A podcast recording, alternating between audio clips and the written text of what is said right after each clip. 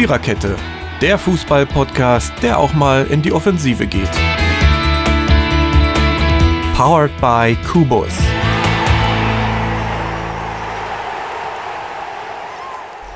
Die ersten zwei Achtelfinalbegegnungen dieser Europameisterschaft sind Geschichte. Man könnte jetzt sagen, die favorisierten Teams haben sich durchgesetzt. Aber die Art und Weise ist natürlich immer entscheidend bei solchen K.O.-Runden und über die gilt es zu sprechen. Und zwar in der 187. Episode der Viererkette. Heute mit äh, etwas heiserer Mary, aber äh, man hört mich wenigstens wieder. Der Marco und der Jürgen, die euch in den letzten Tagen so wunderbar begleitet haben, sind natürlich auch heute wieder an meiner Seite. Und wir werden jetzt das tun, was ich gerade angesprochen habe, nämlich über die beiden Achtelfinalspiele reden.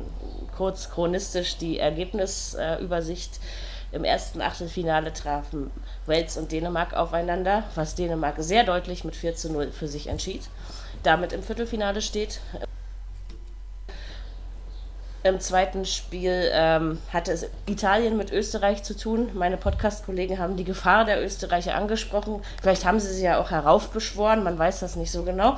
Äh, ja, war dann 2-1 für Italien nach Verlängerung. Klar, kann man sagen, ist ja logisch, Italien im Viertelfinale, ja, ist ja irgendwie auch logisch, aber so einfach und so souverän, wie es in der Vorrunde war, war es gestern nicht. Wir fangen aber mit dem anderen Spiel an. Wales gegen Dänemark. Ich weiß nicht, wie lange bleibt Gareth Bale eigentlich noch Nationalspieler? Mann, war der gestern brastig. Also, ähm, ich finde es übrigens immer kacke, wenn die Spieler einfach Interviews abbrechen und alles auf den Schiedsrichter schieben, weil äh, an dem lag es jetzt nicht wirklich. Ich möchte sagen, dass Dänemark ein sehr überragendes Spiel abgeliefert hat. Vor allen Dingen, ja, die Ersatzspieler haben gepunktet. Ähm, welche, die uns schon im Russland-Spiel aufgefallen sind, sind uns gestern auch wieder positiv aufgefallen. Ich denke, ähm, dass Dänemark mit Wales überhaupt keine Probleme hatte. Es war zwar dann am Ende nochmal turbulent, die letzten ja, fünf, sechs, sieben, acht, neun Minuten. Aber meiner Ansicht nach war der dänische Sieg nie wirklich in Gefahr. Ja, schon beeindruckend, wenn man einfach dieses Turnier der Dänen sieht. Also irgendwie so ein bisschen, finde ich, sind sie jetzt da, wo sie hingehört haben, schon von vornherein. Und das ist einfach sympathisch und auch fußballerisch, finde ich, ist von dieser Mannschaft doch durchaus noch einiges zu erwarten. Kommt natürlich dran drauf an. Ich glaube, wenn ich mich nicht irre, treffen sie auf den Sieger Niederlande gegen Tschechien. Ähm, wer dann da nachher um 20 Uhr frühestens, spätestens rausgesprungen ist. Genau. So, Jürgen, ähm, deine Eindrücke zum Spiel Wales-Dänemark? Ja, ich fange mal mit was Komischem an. ähm, ich höre mein ja. Fernsehprogramm jeden Tag per Telefon ab. Und äh, scheinbar hat dieses Telefon sowohl gestern als auch heute irgendwas gegen Achtelfinalspiele, die bei der ARD sind. Ich habe gestern bis 18.30 Uhr nicht gewusst, dass die ARD dieses Spiel auch zeigt. Ich bin nur von Magenta TV ausgegangen und habe ziemlich dumm geguckt, als ich dann auf einmal auch was bei der ARD sah. Und heute ist es genauso. Spiel um sechs zwischen Niederlande und äh, Tschechien steht bei mir nicht drin. Also ich weiß nicht, ob die denen da irgendwas nicht gezahlt haben oder was auch immer, keine Ahnung. Aber hier soll es ja nicht darum gehen, was wer nicht sehen kann oder doch sehen kann, sondern wie, das, wie ich das Spiel gestern fand. Also erstmal hatten die Dänen klar einen Zuschauer Heimvorteil. 4000 Dänen waren in Amsterdam. Dagegen konnte man die walisischen Fans wohl an einer Hand abzählen. Ja, und vom Spiel her, also Dänemark schießt sich ein. Ne? Vier gegen Russland, jetzt vier gegen Wales. Überhaupt kein Problem, sehe ich genauso. Haben wirklich gut gespielt, schon eine erste Halbzeit abgeliefert, in der sie äh, gut waren. Dann in der zweiten Hälfte praktisch noch was draufgelegt. Also das hat schon was gehabt. Und wenn es denn wirklich jetzt im nächsten Spiel gegen die Niederlande geht, ist das schon wieder was, auf was man sich freuen kann. Denn da wird einiges abgehen. Also da bin ich mal gespannt. Wir müssen uns ja mit Prognosen zurückhalten, haben ja diese ersten Stücker 30 Spiele schon gezeigt. Aber äh, gestern waren sie wirklich gut, wirklich klasse und haben toll gespielt. War Lisa, ja, irgendwo, äh, ich möchte nicht sagen Schatten ihrer selbst, aber doll war das nicht. Und äh, es ist auch nicht British-like, Mary, da muss ich dir voll zustimmen, wenn man so ein Interview einfach abbricht, auch wenn man verloren hat, dann hat man dahin zu kommen, entweder und was zu sagen dazu und das vernünftig, egal welche Fragen man gestellt kriegt, oder man hat von vornherein das Schnäuzchen zu halten. Eins von beiden geht nur, aber nicht zwischen, äh, mittendrin dann sagen, oh, der böse, böse Schiedsrichter war schuld. Das ist keine Art und Weise. Mhm. Da stimme ich dir voll und ganz zu. Marco? Ja, um das mal so anzufangen, bei Wales gab es drei Wechsel im Gegensatz zum Spiel gegen Italien. Bei Dänemark zwei. Dänemark hatte unter anderem den Ausfall von Josef, Josef Pausen zu verkraften. Äh, kurz vor dem Spiel ist er noch ausgefallen. Und ja, dieser wurde ersetzt durch Kaspar Dolberg. Und Kaspar Dolberg spielt beim OSC, OGC Nizza und er war ja nun eine der prägenden Figuren da äh, gestern im Spiel. Und ja, das Spiel begann mit eigentlich recht dominierenden Walisern und den ersten 15 Minuten gehörte auf alle Fälle Wales und Gareth Bale gab da auch gefährlichen Schuss ab und Dänemark bekam eigentlich überhaupt keinen Zugriff. Dänemark begann mit einer Dreier- respektive Fünferkette und das funktionierte in den ersten 15, 20 Minuten überhaupt nicht. Wir hatten in den ersten 20 Minuten sieben Torschüsse für Wales. Ähm, ja, und danach griff dann der Trainer von Dänemark, Kasper Jömen, ein und stellte diese Mannschaft um. Ähm, Christensen wurde ins Mittelfeld gezogen und dann ab sofort spielte man mit einer Viererkette. Und das tat den Dänen dann wirklich gut und ähm, sie bekamen das Spiel in den Griff. Ja, und kaum war das geschehen, gab es auch schon das 1 zu 0 in der 27. Minute durch eben angesprochenen Kaspar Dolberg. Es war eine wunderschöne Vorarbeit von ähm, Damsgaard, der auch ein Tor gegen Russland zum Beispiel geschossen hat. Ähm, und ja, der drehte sich um seinen Gegner herum und äh, passte halt auf Dolberg. Der sah sofort die Chance und ja, haute die Kugel dann von der Strafraumgrenze ins rechte Eck. Damit 1 zu 0 für Dänemark in der 27. Minute. Im Prinzip ging das dann mit kontrollierten Dänen weiter und ähm, zur Pause ergab sich bis dahin ergab sich eigentlich auch keine Chance mehr für Wales. So dass ja, man doch denken konnte, gut, jetzt kommen sie raus und jetzt 0 zu 1 ist ja nun kein Rückstand, den man nicht aufholen könnte. Aber ehe sie sich versahen, stand es dann 2 zu 0. Wieder Kaspar Dollberg in der 48. Minute. Ja, nach einem schnellen Angriff über rechts. Da war Bröfeld, flankt dann flach nach innen und ja, dann machte der Abwehrspieler Williams von Wales, er wollte klären, aber es gelang ihm nicht. Er schlug am Ball vorbei und die Kugel kam dann zu Dolberg und er schob ins Tor zum 2 zu 0. 48. Minute, das war dann auch nicht mehr schwer, denn das war doch aus recht naher Distanz. Ähm, ja, Mitte der zweiten Halbzeit gab es dann wieder eine Umstellung bei Dänemark, um das Spiel einfach auch defensiver wieder in den Griff zu bekommen, denn sie hatten ja ihren 2-0-Vorsprung, der wurde wieder zurückgegangen äh, zur Fünferkette und letztendlich brachte das aber dann auch kaum noch Chancen für Wales. Die ein oder andere, aber eher kleine Chance. Dänemark verteidigte das wirklich sehr souverän weg und somit fielen dann in der Schlussphase noch das 0 zu 3 in der 88. Minute durch Mele. Das ist ein Spieler von Atalanta Bergamo. Ähm, und das 0 zu 4 schoss dann brav weit vom FC Barcelona in der 90. Minute selbst. Äh, er hatte schon einige Chancen in den ersten Spielen gehabt und jetzt hat er auch mal selbst getroffen. Und alles in allem war das ein sehr, sehr verdienter Sieg für Dänemark. Ähm, vielleicht am Ende ein Tor zu hoch, aber trotzdem, sie haben und das. Der Platzverweis war auch noch überflüssig, genau. Der Umstand Stellung. In der 15. Ja. Minute haben die das Spiel, das Spiel sehr, sehr in den Griff bekommen. Ähm, es gab hier und da auch ein paar strittige Szenen, äh, die der Schiedsrichter zu bewerten hatte. Unter anderem eben auch die rote Karte in der 90. Minute. Das war kurz vor dem 4-0. Ähm, es war aber äh, auch nach Videobeweisprüfung äh, richtig entschieden worden. Wilson wurde vom Platz gestellt und somit beendeten die Waliser das Spiel zu zehnt und Dänemark ging ins Achtelfinale, ins Viertelfinale mit einem 4 zu 0 Sieg, welcher sehr verdient war. Und man muss schon einfach sagen, Dänemark nach diesem schwierigen Auftakt in die Europameisterschaft von Spiel zu Spiel haben sie sich gesteigert und jetzt stehen sie im Viertelfinale und warten auf die Niederlande oder Tschechien. Mhm. Genau. Haben Sie Mut, nennen Sie Ihren Sohn Kaspar. Ja, also, ja genau. ist ein Kasparland. Und ich meine ja. das jetzt nicht ins Lächerliche gezogen. Nein, aber. Namen wunderschön, aber ist gestern schon wieder ein Kaspar dazugekommen. Ähm, du, das ist aber ein ja, Stück Sportgeschichte, diese Formulierung, ne? Ich weiß. Irgendwo. Deswegen ja. habe ich es auch so gesagt. Ja, ähm, glaube ich dir. ich dachte, Absolut. ich durfte das auch mal. ja. Nein, aber das war, das war wirklich ein schönes Dänemark, was wir gestern gesehen haben deswegen möchte ich aber dennoch abschließend sagen, dass die Waliser trotzdem nicht unbedingt mit, äh, ja, mit allzu stark hängenden Köpfen, weil ich denke, bis auf das Spiel gestern, wo, glaube ich, nach der ersten Viertelstunde wirklich nicht mehr viel ging, was aber eben auch am starken Gegner lag, ähm, denke ich, dass sie sich in den drei Spielen davor vielleicht nicht superklasse, aber auch nicht äh, absolut schlecht präsentiert hatten.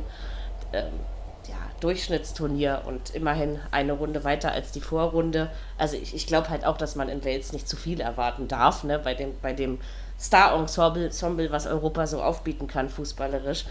Also ich finde, das ist vollkommen in Ordnung. Ne? Und gestern muss man einfach sagen, alles in allem waren sie schon chancenlos. Ne? Und das, deswegen war das am Ende, glaube ich, folgerichtig, wie es ausgegangen ist. Vielleicht ein Tor zu hoch, aber ja, wen juckt denn das noch? Ne? Ja, Was man hier auf alle Fälle herausstellen muss, sollte, ist die, äh, den ein, der Eingriff, der taktische Eingriff des Trainers von Dänemark. Denn ähm, in der Anfangsphase bekam diese Mannschaft tatsächlich keinen Zugriff und da war Wales wirklich die bessere Mannschaft und da hätte man auch denken können, dass das absolut in die andere Richtung läuft. Bale hatte da eine Schusschance und die war doch recht gefährlich und ähm, dass er dann das erkannte, diese Mannschaft, dann auf Viererkette umgestellt hat und dann das auch so einen großen Input auf dieses Spiel hatte. Sie haben das dann komplett im Griff bekommen und haben aber dann auch nach dem 2-0 eben wieder zurückgewechselt. Ähm, ich muss ehrlich sagen, das wünscht man sich von manchem Trainer, dass er so einen Einfluss auf die Mannschaft auch mal nimmt. Und ich würde da auch Deutschland nicht ausnehmen mhm. aus dieser Geschichte. So ist es. Denn äh, so, ist so es. macht man das im Prinzip mit einer Mannschaft, wenn man äh, vielleicht erkennt, oh, das ist dann doch anders, als ich mir das vorher vielleicht zurechtgelegt hatte. Mhm. Ja, alleine die, die, die frühzeitig genug. Ja, die Möglichkeit zu sehen, ich muss was machen oder die Notwendigkeit, ich muss was machen und dann auch es zu tun, ne, das ist schon doll. Mhm. Denn so kannst du einen Gegner dann auch ein bisschen verwirren und auf einmal geht es dann nicht mehr so, wie es funktioniert hat. Schon doll. Ja, wir hatten hier 11 zu 16 Torschüsse, also Wales 11, mhm. die Dänemark 16. Die Passquote bei Wales 82%, Dänemark 84%. Der Ballbesitz Wales 47%, Dänemark 53%. Und die Zweikampfquote, das ist dann wirklich recht deutlich mit 38 zu 62 Prozent pro Dänemark. Oh ja. Also die Dänen hatten das Spiel wirklich 75 Minuten lang absolut im Griff, sind da verdient im Viertelfinale und ich denke, dass diese, von dieser Mannschaft wirklich noch was zu erwarten ist. Und egal wer da kommt, ob Tschechien oder die Niederlande, also das ist, glaube ich, ein echt starker Gegner. Und man muss schon sagen, dass diese Mannschaft nach den Ereignissen im ersten Spiel sich echt zusammengefunden hat und da vielleicht wirklich der Mannschaftsgeist einfach nochmal einen Schub bekommen hat, noch mehr, als es vielleicht ohnehin schon so gewesen wäre. Das ist natürlich Spekulation, aber letztendlich, glaube ich, war das eine sehr, sehr, sehr ordentliche Leistung und man musste ja auch im letzten Spiel gegen, gegen Russland schon gewinnen, um überhaupt noch im Achtelfinale dabei zu sein. Das haben sie schon überragend gemacht. Damsgaard ist noch so ein Spieler, der ähm, ja. ja. da in die Rolle von Eriksen geschlüpft ist mhm. oder die Position spielt und er füllt diese auch wirklich, wirklich gut aus und äh, hat da ja. ja gestern auch das Tor wieder gut vorbereitet, gegen Russland ein Tor selbst gemacht und lenkt das Spiel quasi aus dem Mittelfeld heraus nach vorn und auch nach hinten und wirklich, also das ist eine geschlossene Mannschaftsleistung, sowohl in taktischer Hinsicht und das geht quasi bei der Bank los und hört auf dem Platz auf und so wollen wir es ja eigentlich auch haben. Und was, was die Mannschaft ist, ist unberech unberechenbar. Ne? Da ist jeder, jeder kann da ein Tor machen. Äh, da, sehr, sehr schwer auszurechnen. Also das ist schon, die wird mancher Mannschaft noch das Leben schwer machen. Das glaube ich auch. Ja, Dänemark ist ja auch in dem Ast mit dabei, ähm, bei, also in dem auch Deutschland ist. Äh, also eben die Niederlande, Tschechien, Deutschland, England, Schweden und die Ukraine. Das sind so die Mannschaften, die halt mit Dänemark, den, das, zwei davon werden im Halbfinale stehen. Und ja, letztendlich, was sagt man zu Wales? Wales war 2016 im Halbfinale, aber ich denke, alles in allem ist das auch keine enttäuschende EM. Denn man muss sich in dieser Gruppe mit Italien und der Schweiz und der Türkei auch erstmal als Gruppenzweiter durchsetzen. Und man ist gestern an einem starken Dänemark gescheitert. In der Anfangsphase sah das dann schon so aus, als hätten sie echt eine Chance, aber sie haben dann eben einfach diesen Zugriff nicht mehr bekommen, konnten keine Chancen mehr groß kreieren. Auch Ramsey und Gareth Bale hatten diesen Einfluss auf das Spiel nicht mehr. Und am Ende war das dann ein 4 zu 0. Die Niederlage war heftig, aber die Berliser geben natürlich auch nicht auf. Ne? Zum Ende hin war es auch ein bisschen Frust, gerade mit der roten Karte. Ja. Und alles gut. Letztendlich, glaube ich, brauchen sie sich keine irgendwie Vorwürfe machen, dass sie jetzt da nicht weitergekommen sind. Dänemark war gestern einfach sehr stark und ich glaube, da hätten noch andere Mannschaften Probleme bekommen gegen diese Dänen. Das kann auf jeden Fall sein, genau. Ja, ja zu erwähnen naja, ist noch Daniel. Siebert als Schiedsrichter. Der hat gestern ähm, genau. sein drittes Europameisterschaftsspiel gepfiffen bei diesem Turnier. Und das war eine souveräne Leistung. Ja, meine ich als, auch. Nur Gareth Bale sieht es anders. Also die, ja, gut. Die, die Situationen, die es zu entscheiden gab, die kniffligen Situationen, muss man einfach sagen, er hat das gut selbst entschieden, aber eben auch im Zusammenspiel mit seinem Videoteam. Bastian Dankert unter anderem dabei und sie haben das wirklich gut entschieden und auch äh, gut geleitet, dieses Spiel. Letztendlich geht es darum, ob er noch ein weiteres Spiel bekommt. Es wird ja nun langsam, geht es ja auch darum, wer im Turnier noch verbleibt. Und klar, man könnte jetzt sarkastischerweise sagen, Daniel Siebert müsste hoffen, dass Deutschland irgendwie demnächst ausscheidet, damit er halt im Turnier weiter pfeifen darf. Genau. Ja, ja so, so, ist es. ist das dann, ja. Das gleiche gilt für Felix Aber die drei Spiele, die er gepfiffen hat, der ja, heute Abend in Sevilla Belgien gegen Portugal pfeift. In Sevilla, genau. Na, da hat er mal eine schöne, anspruchsvolle Aufgabe. Auf ja, das äh, kann man so sehen. drauf auf das Spiel. Ja, ähm, das stimmt. Verspricht sicherlich, äh, ja, einer wird weinen nach diesem Spiel. Also ja, einer, der Das glaube ich auch. Das ist, das äh, finde ich schön, dass wir sowas schon im Achtelfinale sehen. Ne? Manchmal sind ja die Auslosungen oder die quasi zustande kommen, also ne, die, die sag ich mal, die möglichen Konstellationen, die es dann gibt. Aber äh, Belgien-Portugal ist ein sehr schönes Achtelfinale. Ja, das liegt halt an diesen Konstellationen äh, durch, durch die Gruppen Dritten. Dadurch genau. kommen solche Spiele zustande. Genau. Ja. Ich habe äh, Portale auf dem Handy aus beiden Ländern und die sind heute schon seit heute Morgen dran. Der eine die Meldung, der andere die Meldung. Da geht also richtig, richtig was ab. Ne? Und das wird das heute glaub, Abend, glaube ich, noch, hef noch heftiger werden. Ja absolut.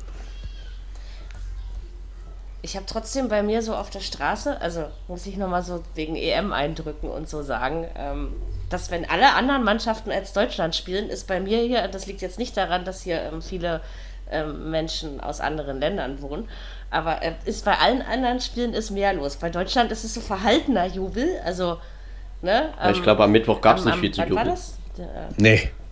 Das nee, stimmt. aber da, war, da waren Leute hier unten, die haben gesoffen und, und ge, geböllert und gegrölt und Deutschland und ja, ihr wisst ja, wie das geht, ne?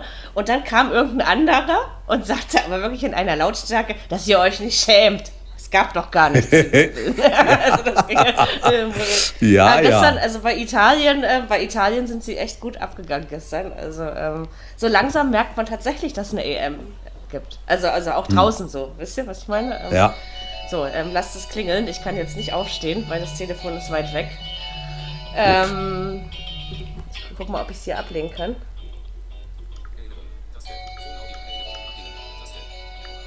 So, ich habe es abgelehnt. Jetzt ähm, müssen wir warten. Ja, ja. Genau. Ähm, ja, sorry. Ähm, obwohl ich Bescheid gesagt habe, dass ich einen Podcast aufzeichne. Es hört gleich auf. Es dauert nur 20 Sekunden. Dann Alles äh, können gut. wir uns sofort um das andere Spiel kümmern, was wir ähm, jetzt machen. So, ich werde ähm, die Dame nachher beschuldigen, dass sie meine Überleitung versaut hat. Äh, genau, Ita Italien gegen Österreich soll jetzt unser Thema sein. Ähm, wir schauen auf ein sehr souveränes Italien in der Vorrunde, wo wir alle mit der Zunge geschnalzt und mit den Ohren gewackelt haben und so gesagt haben, wie kann dann sowas sein? Was sind das für Italiener? Sowas haben wir lange nicht gesehen, was den italienischen Fußball angeht. Ich bleibe auch dabei, also meine Meinung hat sich seit gestern nicht grundlegend geändert. Ähm, allerdings muss man schon sagen, dass im Spiel gegen Österreich, für die das natürlich was absolut Besonderes war, das erste Mal in einer EM ähm, eine EM-Gruppenphase zu überstehen und äh, eine Runde weiterzukommen. Und dass die natürlich nicht gestern hingefahren sind, um ähm, zu verlieren, ist klar.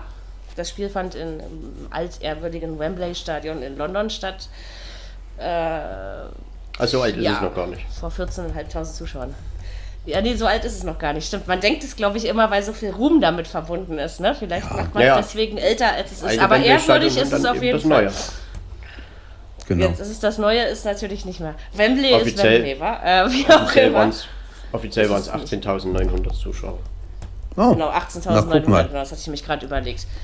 Ähm, ja, es gab ein Spiel, wo, wo es gar nicht so viele Chancen gab. Das kann man, glaube ich, schon mal zusammenfassend sagen. Die, äh, die erste Halbzeit, finde ich, gehörte schon den Italienern, auch wenn das jetzt nicht so glasklar war, wie ähm, wir es vielleicht aus der Vorrunde ähm, kannten. Aber so richtig zwingend, finde ich, war es nicht. Im zweiten Durchgang hatte man das Gefühl, sind die Österreicher plötzlich aufgewacht, geschafft, die, die italienischen Räume zuzustellen und es den Italienern verdammt schwer gemacht, überhaupt mal in die Nähe des Tors zu kommen. Ähm, was sich dann auch in österreichischen Chancen widerspiegelte. Ähm, ja, dann gab es sogar ein Tor durch Anautovic. Ähm, Österreich, glaube ich, schon im Jubel seines Lebens, hat aber nicht lange gedauert. Dann ist es meiner Meinung nach folgerichtig und zu Recht ähm, durch ähm, eine Abseitsposition ähm, aberkannt worden. War ein bisschen schade, aber man muss zugeben, danach waren auch noch ein paar Minuten Zeit. Äh, bis zur 90. genau genommen 25. Aber man hatte das Gefühl, kippt es jetzt vielleicht? Ähm, kriegen die Österreicher jetzt Oberwasser?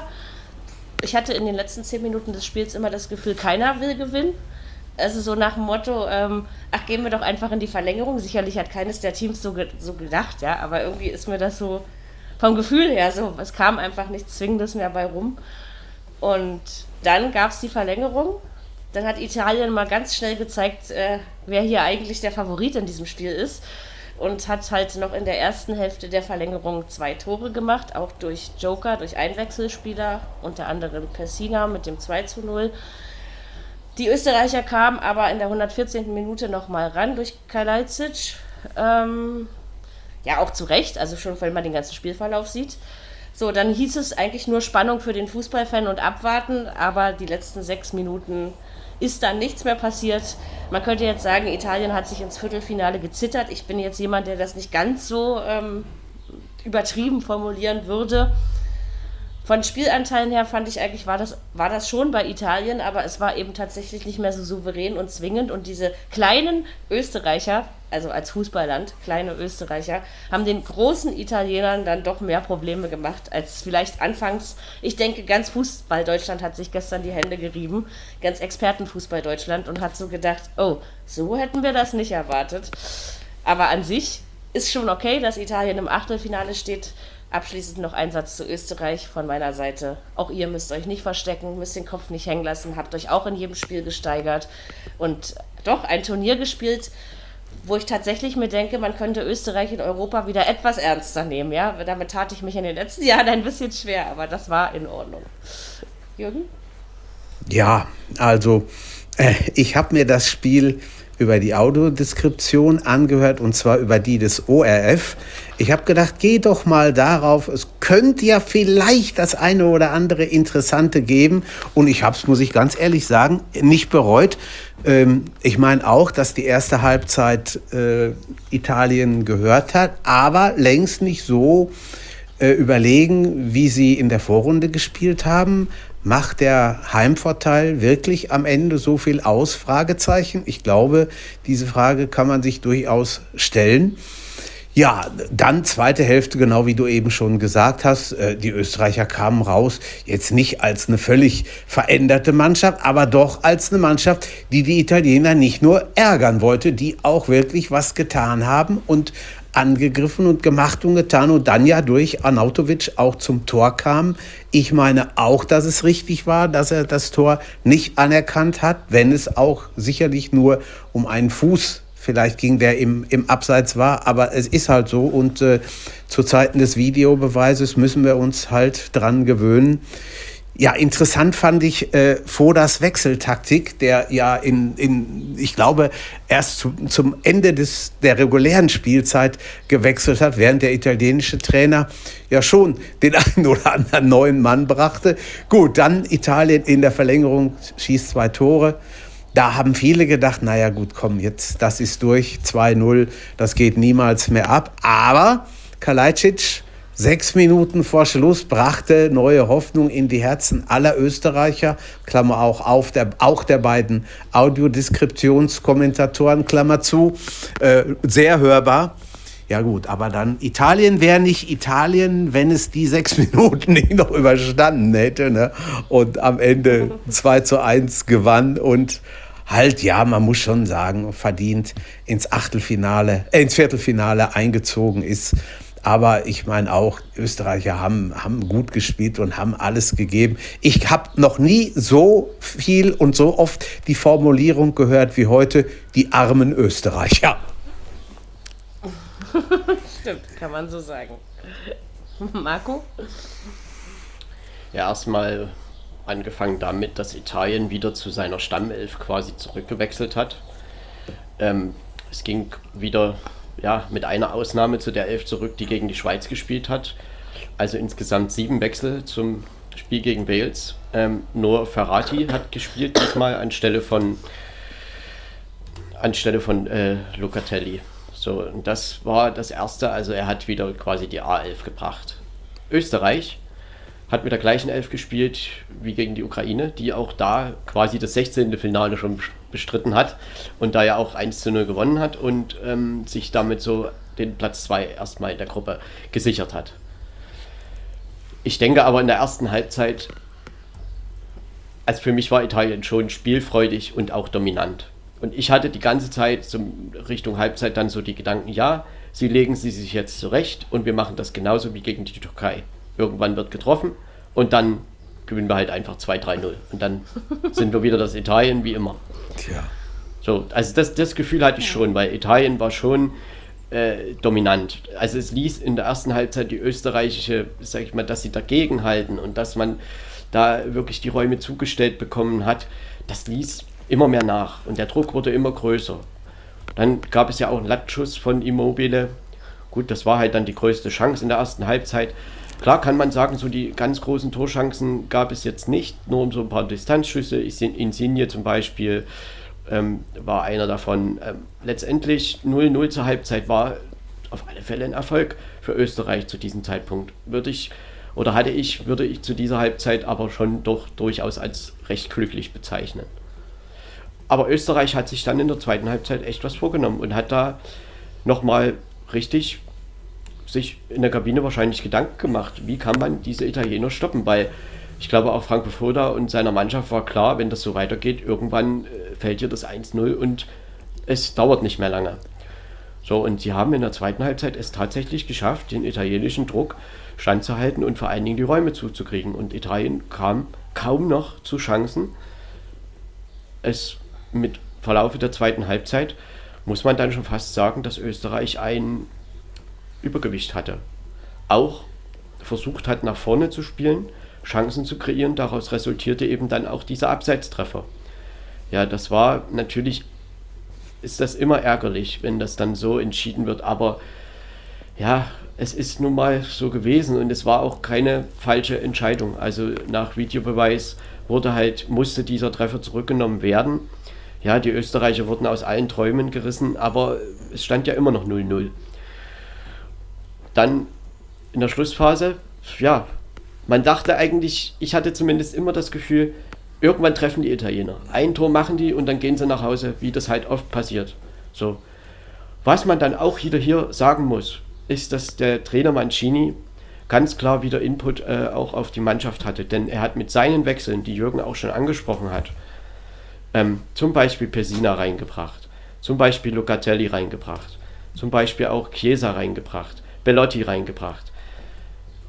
Ganz klar das Spiel wieder in die richtige Richtung für Italien gelenkt und hat auch ähm, dem Spiel die Wendung gegeben, dass dann eben die Räume wieder besser bespielt wurden, dass die Österreicher den Zugriff nicht mehr so bekommen haben.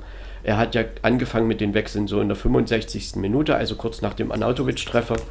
Und sie haben sich dann in den Folgeminuten wieder gefunden. Und in der Schlussphase gab es ja schon die ein oder andere Chance, aber das komplette Risiko ist natürlich keiner mehr gegangen, denn später Gegentreffer heißt ja dann meistens das Turnier aus. Und somit ging das halt in die Verlängerung. Und da muss man dann schon sagen, dass Italien dann genau das nachgeholt hat, was ich eigentlich schon Anfang der zweiten Halbzeit erwartet hatte. Und ganz klar, dass äh, Locatelli und wie gesagt dann auch Chiesa, er hat ja das 1 zu 0 geschossen. Sie haben dann einfach äh, dem Spiel ihren Stempel aufgedrückt.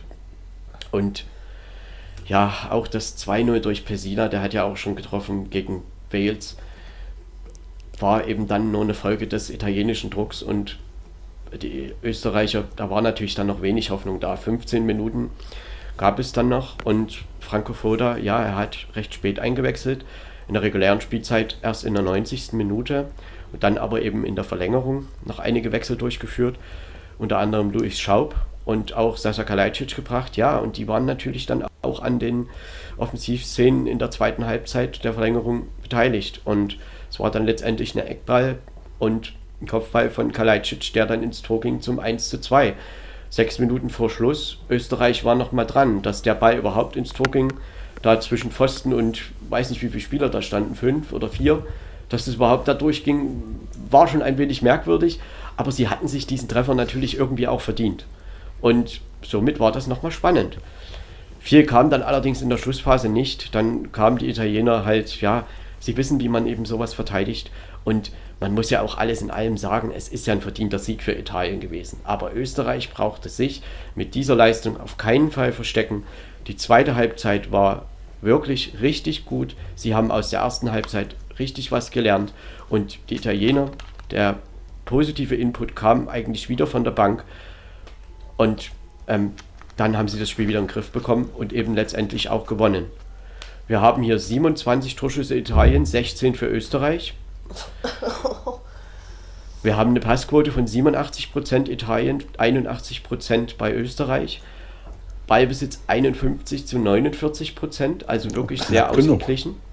Ja. Und auch die Zweikampfquote 50 zu 50% Oh auch ja. Sehr ausgeglichen. Ja, guck mal. Insgesamt. Da geht's gar nicht, ja.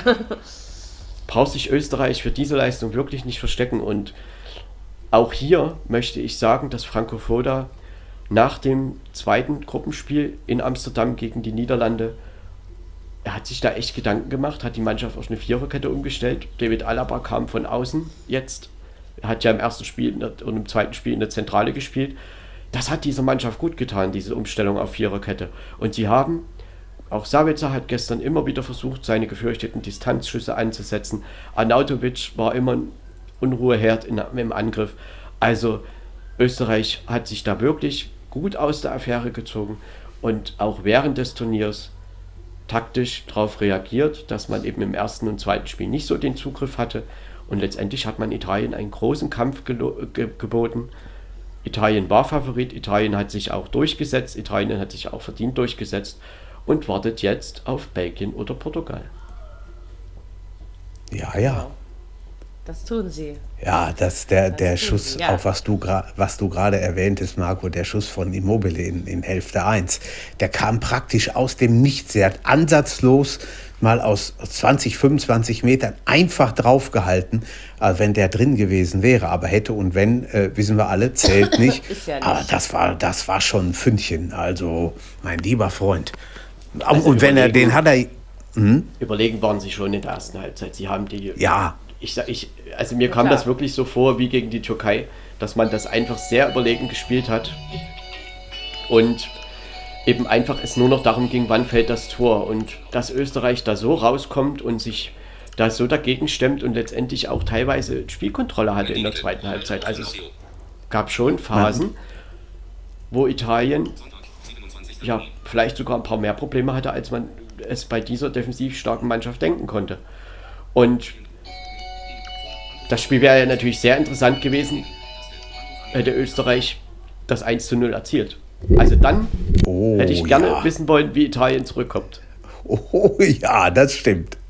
Das ist richtig. Kann man schon, muss, muss man schon so sehen. Ich hätte mal gerne gewusst, wenn man jetzt bei den Buchmachern gewettet hätte irgendwo und man hätte vorher gesagt, dieses Spiel geht in eine Verlängerung. So, und hätte darauf 10 Euro gesetzt, was man denn wohl wiederbekommen hätte. Ich könnte mir vorstellen, so wenig wird es nicht gewesen sein. Letztendlich, Jürgen, wir haben ja am Freitag davon gesprochen, dass eine Verlängerung äh, für Österreich eine Riesensensation wäre. Ja, und genau das ist eben passiert. Und da sind wir eben wieder bei Sprüchen, ja, das ist halt Fußball und vor allen Dingen, Ja, das ist jetzt vielleicht nicht so ein Standardspruch. Es gibt diese Kleinen im Fußball nicht mehr. Wir haben einige Beispiele bei diesem Turnier schon wieder gesehen. Ne? Ungarn So am Mittwoch, Ungarn gegen Frankreich. Oder eben auch Wales hat sich gut geschlagen, phasenweise Österreich gegen Italien, Riesenkampf geboten. Das ist nicht mehr so einfach, wie man sich das immer denkt. Ja, ach, Ja. vom Papier her klappt das und Deutschland hat den leichteren Turnierast. Ja, vielleicht ist das so. Vielleicht scheitert Ja, aber aber Deutschland auch- genau an Schweden oder vielleicht auch an England. richtig. Richtig, kann alles sein. Genau, wir werden morgen auch wir ja Spiel noch Schweiz-. Schweiz-Frankreich, ne, wo alle sagen, ja normal, komm, Ja. also werden die so Franzosen, wer- werden sie es hinkriegen. Kann auch anders ausgehen. Genau, ich glaube, das wissen wir ab dem Achtelfinale spätestens, frühestens, wie auch immer, keine schwachen Gegner mehr gibt.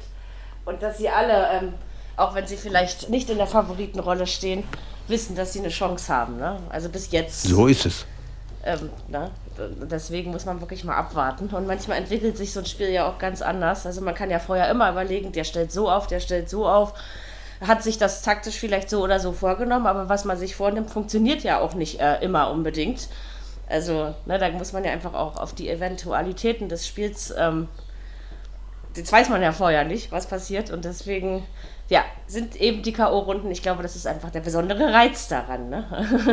Würde ich habe eben, ich mal eben im, im, im belgischen äh, Sporza-Portal habe ich gesehen, die Oranjes fallen in Budapest ein. Also man kann davon ausgehen, dass mehr Das Niederländer da heute Abend da sind als äh, Anhänger von Tschechien, obwohl ich glaube, von Tschechien nach Ungarn ist auch nicht so weit. Ha?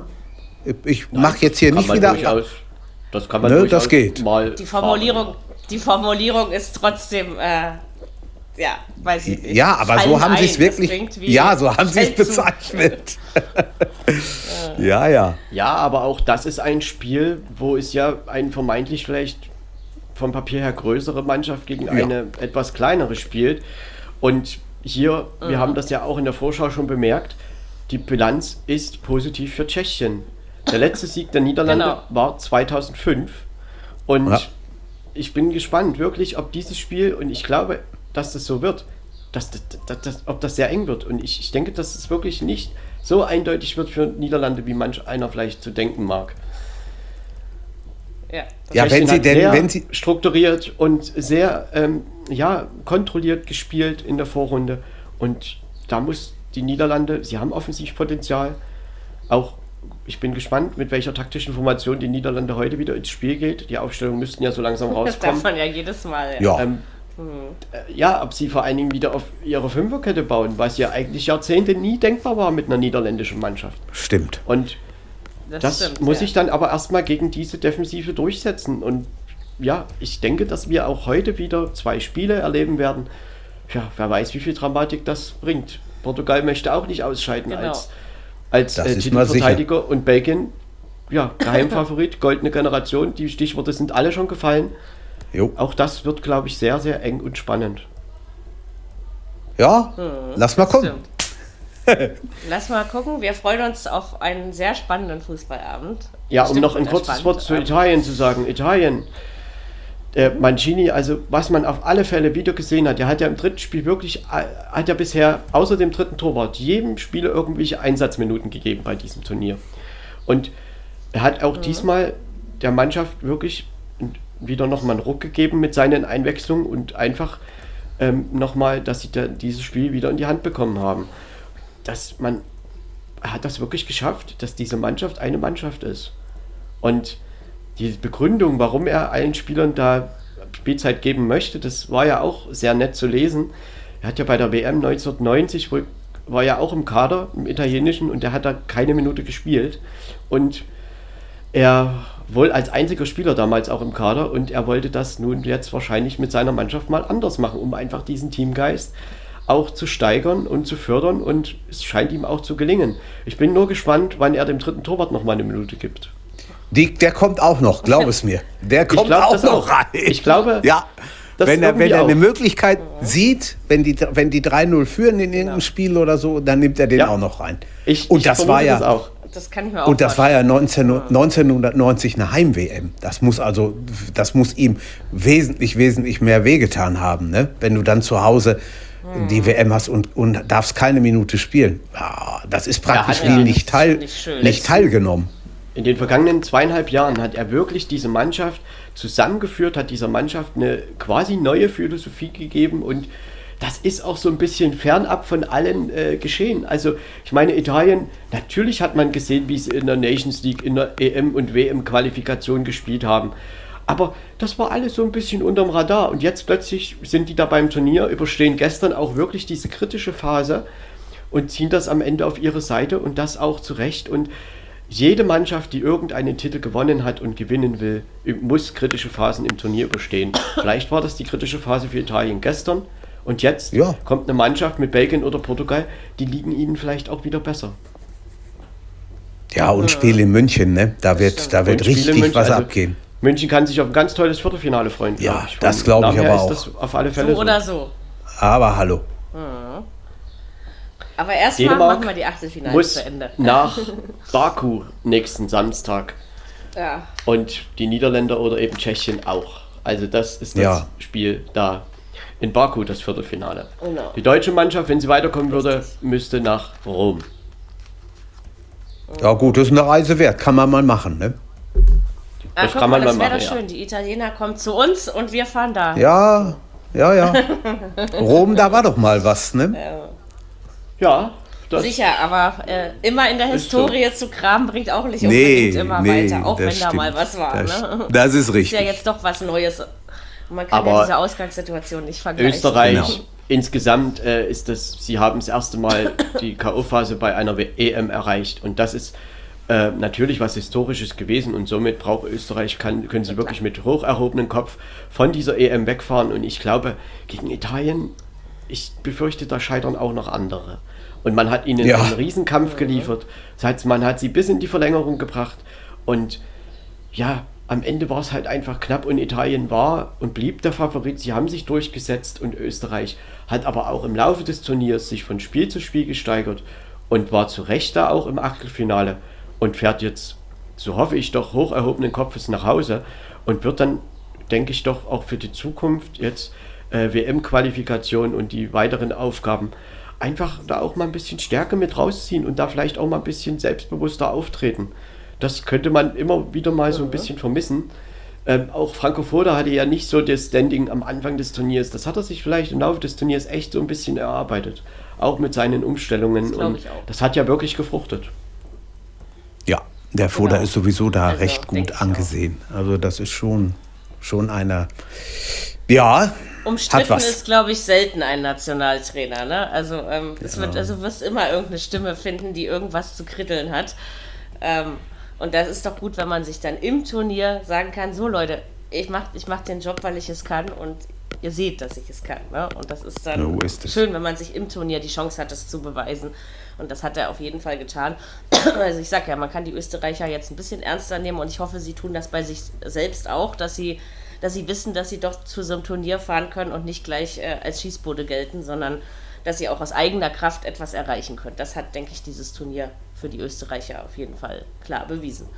Das Tolle ist halt, wenn ein Trainer äh, einfach mit seiner Mannschaft zusammen diese, dieses als zusammen als Einheit wirkt, wie das eben bei Dänemark der Fall war und eben auch jetzt bei Italien.